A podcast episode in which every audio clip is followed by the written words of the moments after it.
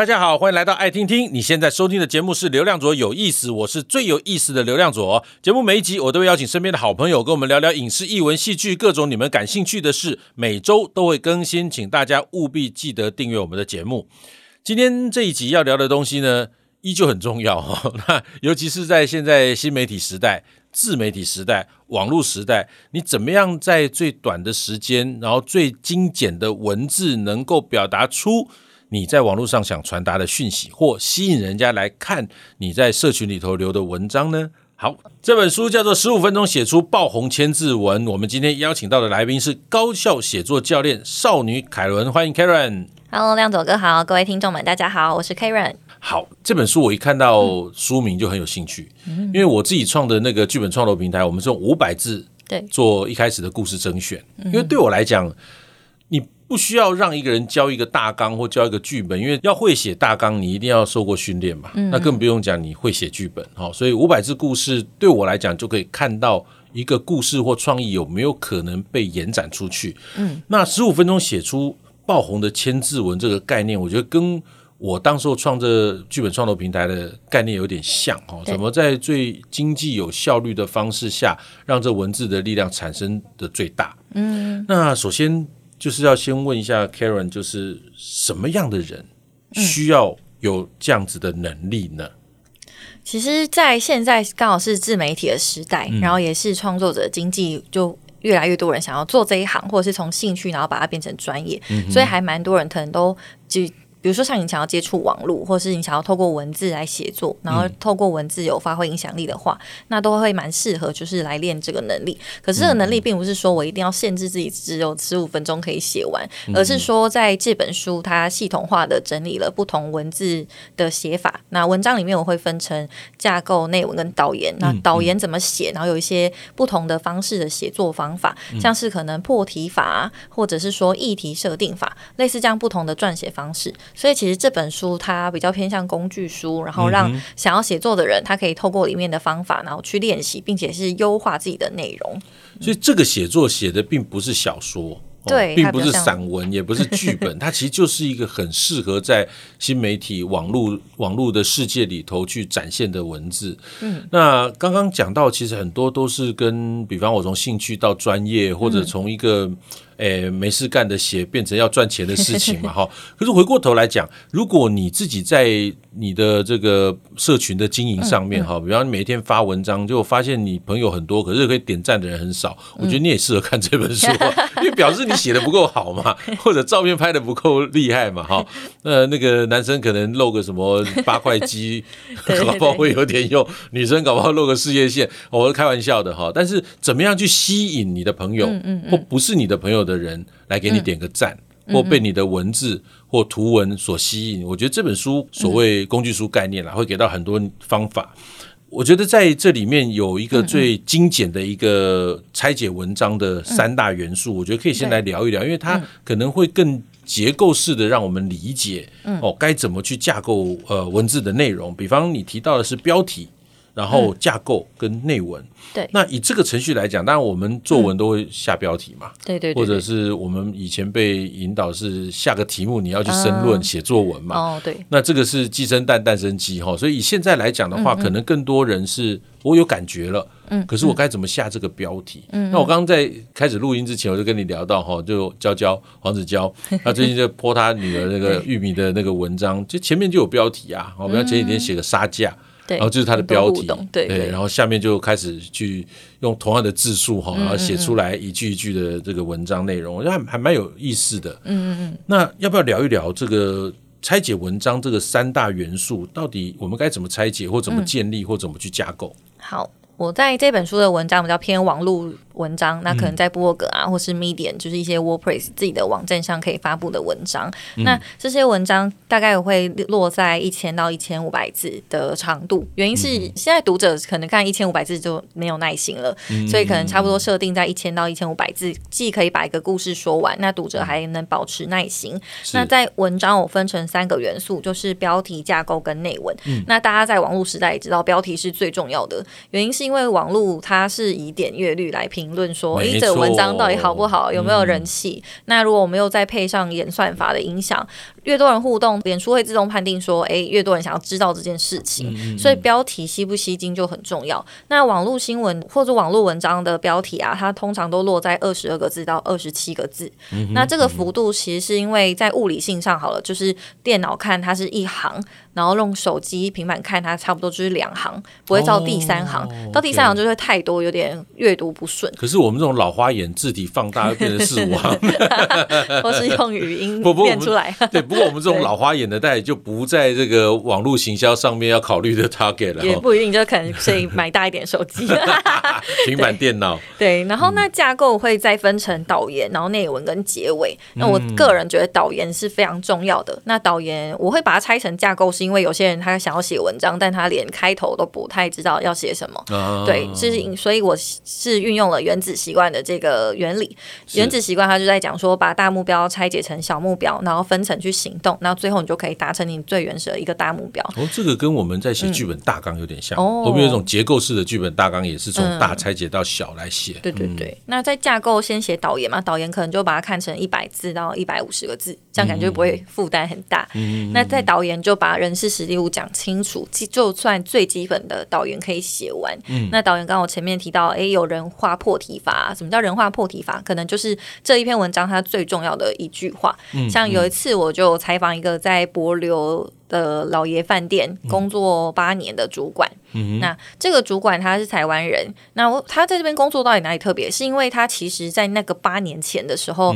是博流老爷饭店的实习生。就他是学生的时候就在那里实习了，后来实习结束就回到台湾，然后一直非常想要在外派到博流，嗯、可是他要在外派就必须要考核嘛，比如说你要成为一个主管或者经理，你才有办法去管理一家海外的饭店，嗯、所以他就在老爷酒店的体系，比如说从礁溪到台南这样一路实习了八年之后，终于有个机会，就是主管问他有没有想要在外派到海外，嗯、然后就是博流，嗯、所以他第一句话他讲的是。我已经等八年了，我还要再等吗？然后就觉得，哎，这句话是非常京剧，所以我就把它用在人话破题法。对对对，那他后来就是从实习生到饭店主管，一次管嗯一百二十个员工。哦、对，就这个故事，他就用一句话去当做他的整个内容，然后延伸下来去撰写。不过这个也必须你在访问的过程当中，嗯、你对对要很敏感。就说你在听他讲话的时候，听到哪一句就叮，然后眼睛为之一亮，对，然后开始就会把这个，比方采访的过程中，你在笔记就把它写下来了。对对对，我觉得采访很有趣，是有时候我们录音或者录影的时候，受访者会太紧张。那紧张，有些人是照稿念，就是他可能只能看那个逐字稿。那有一些他讲了，可是因为太紧张了，所以他就忘了讲一些很比较感觉感人的故事。是，所以在这种人物访谈或者这种撰写的时候，其实。访谈者的功力也很重要。嗯、那这个那个刚刚博流主管的状况是，前面已经录了半个小时，他都在讲一些防疫政策，对，就是讲一些嗯防疫，感觉已经有点大家都很熟悉的事情。嗯、所以我就想说，应该也差不多吧，我就关掉那个录音的东西。嗯、他就开始闲聊，说为什么他是来博流，嗯、然后他就开始讲这个故事。我就才觉得这应该就是整篇新闻的重点。对呀、啊，直接把新闻换掉。我自己以前也当外景主持人嘛，嗯、或者棚内主持也是一样，尤其外景主持，你的机器处在他面前的时候，他开始会变得好好正经哦。然后你机器一关掉，他跟你瞎聊天。然后有时候我就是我的习惯上就会，我先冲下去。下车我就先跟他聊天，嗯、聊他跟我觉得很熟了，然后机器再来的时候，他那个所谓的正经的东西会减掉七成八成，嗯嗯嗯，然后如果更好的，他根本就跟你开始乱聊了，那那个时候才是有趣的东西了。对对对。那其实怎么在有趣的东西整理出所谓的有效率的千字文，嗯、或者你讲的一千字到一千五百字的这样的文字，嗯、我觉得这就是一个呃。文字创作者或经营新媒体平台或社群的人，他该有的敏感度。对，像刚刚你讲到第一个叫标题哦，那嗯。大概几年前吧，一直就有人讲说标题党，标题党啊，就是害死人不偿命的，就是他写一个很耸动的标题让你点进去，可是里面根本，比方说什么 又一男星离婚了，然后就点进去，谁呀？又一男星，这我是谁？对，通常就是这个有个分辨的小技巧，点媒体试读。就如果这人非常有名，一定会写在标题；如果他没有什么名号，他就会写一个什么知名男星。其实真的不太知名。对对对。那为什么今天会找那个 Karen 来聊？这十五分钟写出爆红千字文这本书哈，是因为你本身的工作之前就是新闻记者，对，之前是新闻记者就采访啊，然后这个我看了一下介绍，你在这个采访之余，你还必须要写文章去推波嘛。嗯嗯嗯。那这些过程，呃，怎么样的状况下或工作的内容，让你养成这样的能力跟敏感度？嗯好，因为在网络媒体的产业啊，它因为是点阅为导向的，嗯、因为要评价一个记者好不好的话，点阅是第一，然后再也是稿量，所以当时公司其实有规定说，每一天要产至少五到十篇的新闻。那这五到十篇，对对对对对。我现在终于知道那个采访我的那个影视记者的压力了。他们有时候会跟经纪人讲说：“哎，那个斗哥那边有没有什么消息？小乔那边有没有什么消息、啊？”对对对对对。对，然后就是就是，尤其是在礼拜五、礼拜四、礼拜五，因为他周末可能没有新闻可以 报。他就会要新闻哦，我终于懂了。对对对，因为他有点压力，这是有压力的。嗯、然后再就是这些五到十篇，又不可能说每一篇都没点阅或是不耸动，就也没办法。不然你写那么多篇，对于公司的角度来说，可能就觉得啊，多一个人力在那里。所以这五到十篇一定有几篇可以分配嘛。比如说对我来说，后来比较资深，我就会分配自己。有一些是点阅导向，有一些是我就本人很喜欢，然后但可能什么点阅十二十，但还是我很想写的，所以他会分类几个。我自己想到想要写的内容，嗯、那在这个过程中，因为必须要一直去观察，说，哎，到底民众喜欢写什么，呃、嗯，喜欢看什么，然后对什么内容有兴趣，嗯、所以我们就会几乎就是每一天上班下班都在观察，说，哦，大家现在在追什么样子的话题，啊、所以在这大概七年的时间里，就即使我现在已经离开这个产业，我还是蛮。蛮喜欢去关注现在网络上大家在流行什么，或是在讨论哪一些内容，所以在长期的训练之下就有练就有这个能力。那另一方面是有时候我们处理的是比较紧急的重大事件，嗯对，这重大事件可能包含先前疫情刚出现的时候，可能哎有时候一下确诊突然破万的时候，这件事情那就是非常重要，所以可能在三十秒内就要赶快先发一个短短的新闻进去。那所以有时候民众可能也会发现有一些新闻点进去很短，就一句话或两句话，对，因为可是为了先抢到点阅，嗯、原因是因为脸书的演算法就是第一个出现的那个点阅会最高，哦、那你后来二三四五出现，虽然内容都一样，可是它的热度就比较不会被讨论，所以抢快是在这个产业当中，它必须要去面对的一个现象。嗯，你在做记者的这七年的过程当中，你也必须懂得，比方你刚刚讲的脸书的演算法，对，因为所有人都在猜演算法，对，比方 YouTube 的演算法，嗯，哦，脸书演算法，IG 演算法，所以这是有脉络可循嘛？其实它是没有脉络可循的，只能用敏感度这件事情，就是哎，我每天有没有关注一下社群现在的。风向，这个风向就比如像是，哎，有一些最近他可能会发现，怎么好像很多媒体或很多大型的这种社群平台都会只发一句话，然后配一些丑丑的色图和色卡，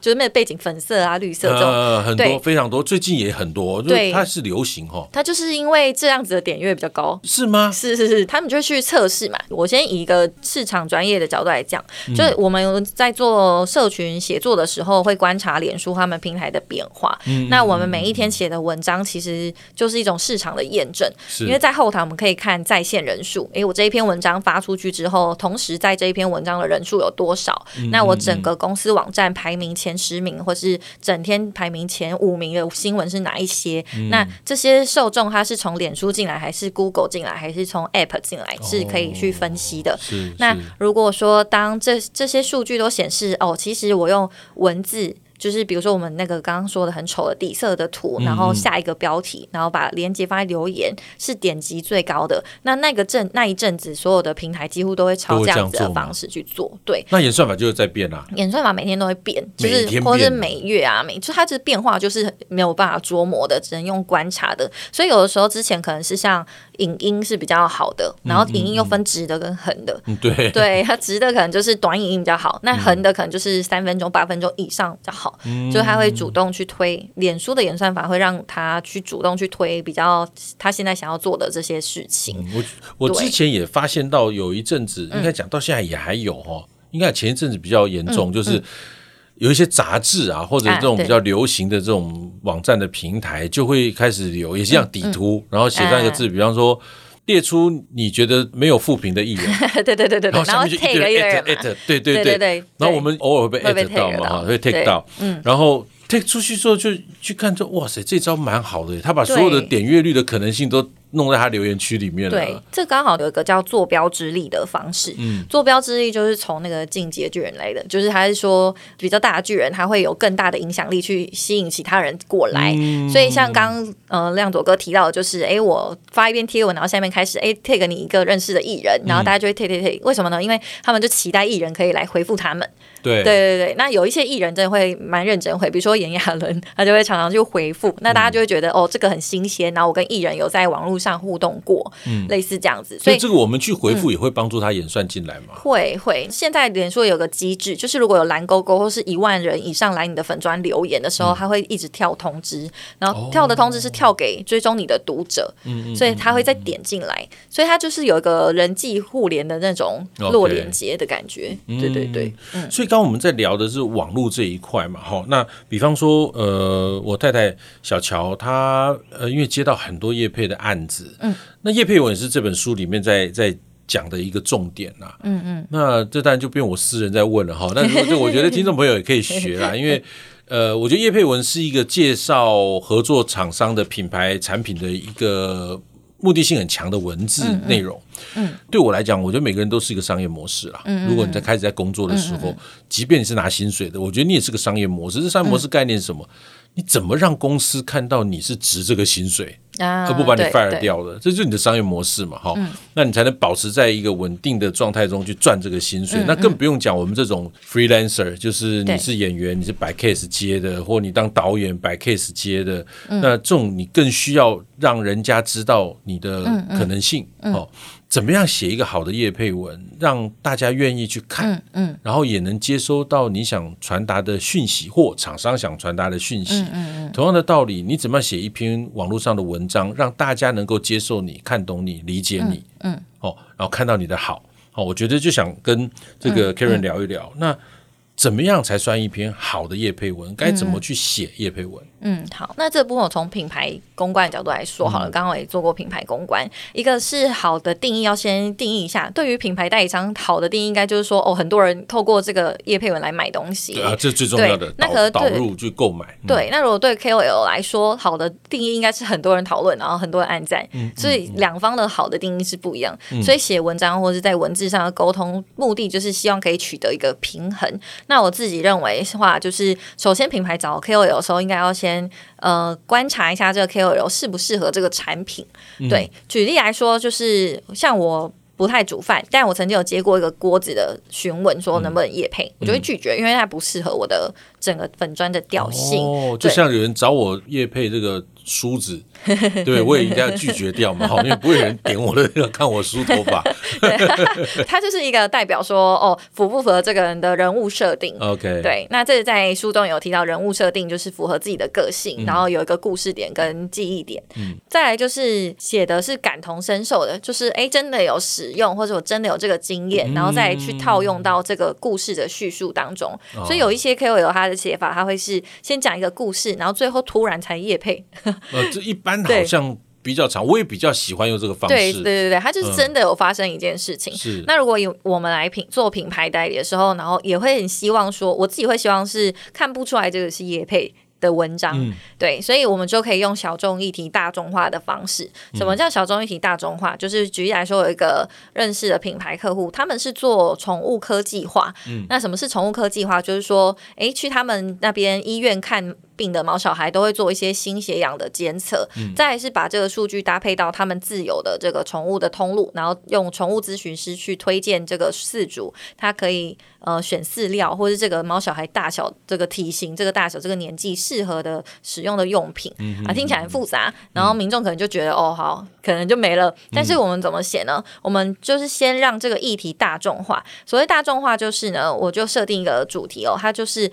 呃，宠物晶片的登记数是大概今年大概二十万以上，嗯、但是其实现在就是真的新生儿的登记数其实才十一万，嗯，所以其实哦，毛小孩的晶片登记数已经超越新生儿了，嗯、对，所以就让大家觉得它也太多了吧，然后才会开始去想说，哎、嗯，那所以现在大部分的人是不是觉得毛小孩比小孩还更重要，因为有少子化或者是有一些问题嘛？嗯、那这个议题就首先先设定一个原本那种宠物科技感觉嗯讨论不起来的的事情，然后就先硬的，对，有点硬。然后饲主可能只是想说，我只想买一包饲料，没有没有想那么多，废话那么多。对对对，所以就先让其他可能好没有养毛小孩的人先注注意到这个议题，嗯嗯、或是讲一个大趋势，就是其实宠物的商机已经来到一年五百亿这个数字，就用一个大型的议题先去套下来。哦，对、然后用小众议题去大众化的方法，然后或是让人家感同身受的写法，其实很容易去让人家哦把这篇文章看完，嗯、因为叶佩文他不太可能在最一开始就把。连接贴在最上面嘛，是，尤其是现在演算法是比较适合说把连接贴在留言处，嗯、对，所以他应该是要去讲一个故事，然后让人家对这个故事产生共鸣，接着呢才会去愿意去行动。书中有提到一个叫做 AISAS 的法则，嗯、那这个法则五步骤就是，哎，首先我要先引起注意，就是 attention 这个注意力。嗯、那什么样引起注意呢？就是哎，这个事情感觉是。我看了这篇文章，这篇文章是觉得我与我有关的，我觉得这个东西是跟我有关系的。Uh. 那比如说，好，最近可能就薪资调涨，或是以我是雇主的角度来说，诶、嗯，基本工资就是那个工读生薪水要调成时薪一百七。那我是雇主，我就会觉得这个议题很重要。嗯、那重要点是觉得说，哦，薪水要多付。但是如果是学生，就会觉得哇，我去打工现在很幸福，多赚点钱可以多赚钱。对对对，所以受众不一样的时候，你在写的过程其实是不一样的。所以要先锁定一个受众，然后去了解他注意的是什么。嗯、注意的时候就呃去用写作方式引起他的兴趣，比如说可能实际的计算，像八月的时候就有父亲节嘛，那可能就是会有一些折扣啦，或者是说有一些商品是什么样子最适合买给爸爸，或者什么类似这种议题，然后引起了一个注意。接着的话呢，这个读者他就会去主动的搜寻，像如果刚刚亮佐哥提到业配，就是哎你提到的这个议题，他自己会不会想要更了解，然后就会去产生一个搜寻的行动，对，然后接着呢就会。真正的行动嘛？所谓行动就是哦，我点进这个链接，然后我去愿意去购买，然后购买之后，甚至觉得好的话，就会进到最后一个步骤，就是 S 的 share，就是我愿意去分享哦，亮佐哥或者小乔姐今天推的这个产品，我很喜欢，然后我还分享出来，那就太完美了。对 对，就有一个有人 share 出去，这最棒的啦。对对对，然后就会再互相增加导流，嗯、类似这个方向。嗯、OK，所以那叶佩文到底担不担心被人家看穿？嗯嗯，是叶佩文。嗯嗯其实我觉得现在民众读者都也蛮聪明的，就是你如果更大方的说哦，我现在就夜配，嗯、或是哦感谢金主爸爸让我活过两三天，嗯、类似是这样自嘲幽默，哦、对对，大家现在就会觉得说太好了，这个品牌竟然找你，你一直这么喜欢这个品牌，他们终于找你了，哦、类似这样。就比如说像我我蛮喜欢的一个 YouTuber 叫 The Doodoo Man，然后他们每天长期就一直说他们非常喜欢 Nike，然后希望 Nike 找他们夜配这样，嗯、大概讲了一整年，然后 Nike 就真的找他们，然后他们就超开心。一直开箱，然后大家都说：“哦，好感动！你们终于接到 Nike 的业配。”对对对，所以这也是心想事成法哈，就是把你的愿望一直一直讲，一直讲，人家就来了哈。嗯，哎，这也不错，他等于制造他一个关注度。对，然后 Nike 好像不去跟他有接触也不对哈，大家就是会觉得你 Nike 在搞什么？已经有人在呼唤你那么久了，对啊，一整年。然后我们我在以前我们在网络购物那时期哈，我有呃上过一个国外老师的课，嗯嗯。啊，我不是去做网络购物了哈，是因为他们想找一批演员去做网络购物这件事情哈，因为我觉得好玩去的，我没有想要在里面赚什么钱哈，嗯，因为我卖旅游，就是套装的这种行程，哦，嗯，那这个外国老师给我们一个观念很有趣哈，那时候我还嗯三十多岁吧，对于这种行销的东西也不是太熟悉。他说贩卖东西有两种，一个叫 hard sell，一个叫做 soft sell，就是硬推销跟软推销。那我就开始觉得很有意思了。那到底在网络上面，我们用文字或图文呈现的东西，你你的经验觉得是这种硬推销好，还是软推销好？我我先解释一下什么叫硬推销。硬推销可能就跟你讲说，你不买这个不行 哦，因为这个东西多好多好多好多好，或者它多便宜多便宜多便宜多便宜哦。然后就用很多很强硬的方式，让你马上要去做决定哦，觉得你一定要去买这种强力推销法。Soft sell 就是从心走，对，就说你当过妈妈的应该都知道。如果你没有注意到空气品质，小孩可能就会怎么样哈？这种属于就是比较软性的。嗯嗯。那你觉得现在网络哪一种会比较吃香？嗯嗯，我觉得他还是回归是诶，受众是谁？比如说他可能真的非常有需求，但只是在犹豫到底要付钱的时候，有时候会做一些促销，比如说诶，早鸟剩一天，然后早鸟剩二十四小时，这是他是的，对对对，你今天不下单，他就没有了，对对 对。有没有这种现在线上直播这种的哈，各种什么海鲜的、什么牛肉的这种哦锅子的哈，就这种说，对，今天不买就不行了啊，然后加上几句国骂，就对，它就是一个大家觉得哦不错，我要买我要买，就激起需求是不不不论是硬需求还是软需求的写法的目的都是在于就是激起购买欲这件事情。对，那软的也有，那所以就会看说受众是谁。所以比如说像是妈妈，你总不可能跟她说哦这个很急，这个你一定要买，她可能就会觉得说我现在就很忙，没有时间看。哦，所以还是要看你的受众跟这个产品的特质啦。对对对，对，如果真的说是一个你说真的对宝宝很好的东西，然后今天是最低价，嗯，这样我觉得父母不一定，因为低价感觉好像品质不好。对，所以还是要诉诸一些这个所谓软性的诉求哈，走走心的诉求啦。那另外就是我在书里面看到一个非常有趣的哦，嗯嗯，这也是我们在戏剧圈里面常碰到的，就叫同温层啊。对，那同温层当然扩及到很多了哈。你只要跟你兴兴趣一样、想法一样、理念一样，就是同温层嘛。政治也是，哦，我们戏剧圈也是，认识的人都是同温层。对对。那可是同温层通常会有盲点，就是你以为你很好。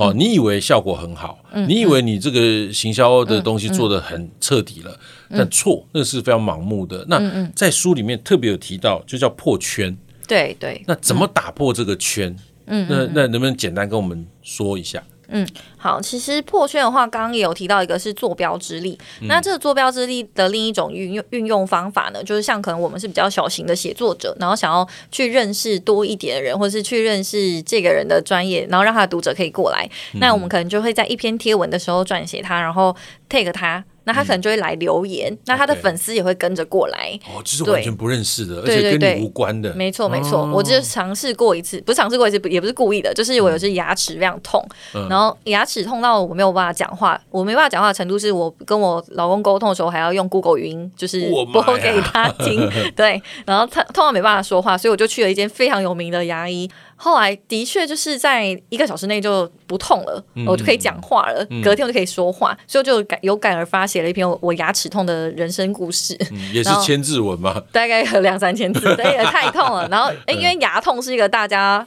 多人生对有一个共鸣的点，嗯、所以它就是一个大众的议题。嗯、那我又比较特别，我过年的时候牙痛是有一些牙医院没开，嗯、所以这也是有一些人的痛苦。对，嗯、那后来就因为牙医之后，我就特别说在那边治疗的过程等等的。的确，他就有来留言，然后那一篇贴文就是比我平常的贴文赞数还要再多个十倍、二十倍哦。对，是有一个坐标之力的用法。嗯、那另一个议题的话，就是可能因为我也比较关注新闻，所以前一阵子就是有一些新闻频道的二十四小时直播从 YouTube 被迫全部关闭，然后下架。是对，那这是可能就有一些有线系统商或是一些产业面的事情，嗯、所以有撰写一个这样子的新闻。嗯、那呃，那就有一些可能比较有名的教授，嗯、彭文正教授啊，嗯、或者是有一些。就是政治人物，他们就来稍微留言. 对，那这也破圈了，又跟政治根本无关，啊、对，所以其实破圈的方式就是一个原理来说，就是你可以去讨论一个。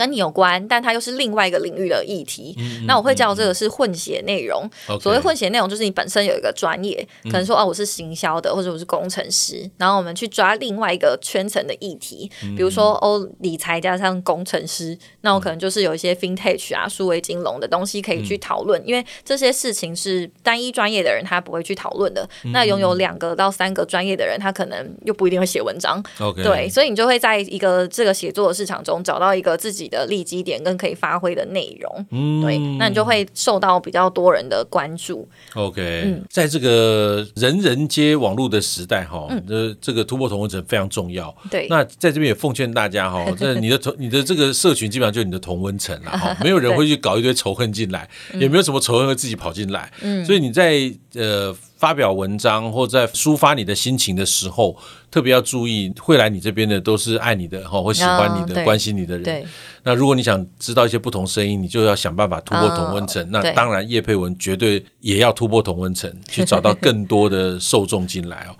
那这本书除了讲这个网络的社群呢也好，或者怎么样写一个文章吸引人也好，我中间也有提到关于企划书啊。嗯嗯、那这个因为又是另外一大块东西，就会建议，如果在文字上面书写，不管你是经营网站哈，或社群平台，嗯、或者你是公司做企划的人，你这本书都非常好用哦，绝对可以成为一个非常有力的工具书。那在这边推荐给大家是幸福文化出版社的《十五分钟写出爆红千字文》，那作者是少女凯伦，她用她的七年的记者经验哦，然后除了采访写文字之外，呃，她还对于网络有非常多的观察。那这本书能够很精准的啊，给大家很多关于网络书写的建议，所以如果有需要的话，呃，欢迎大家可以来参考一下。今天非常谢谢少女凯伦来到我们节目，希望下次能跟你再多聊聊关于网络操作这件事情。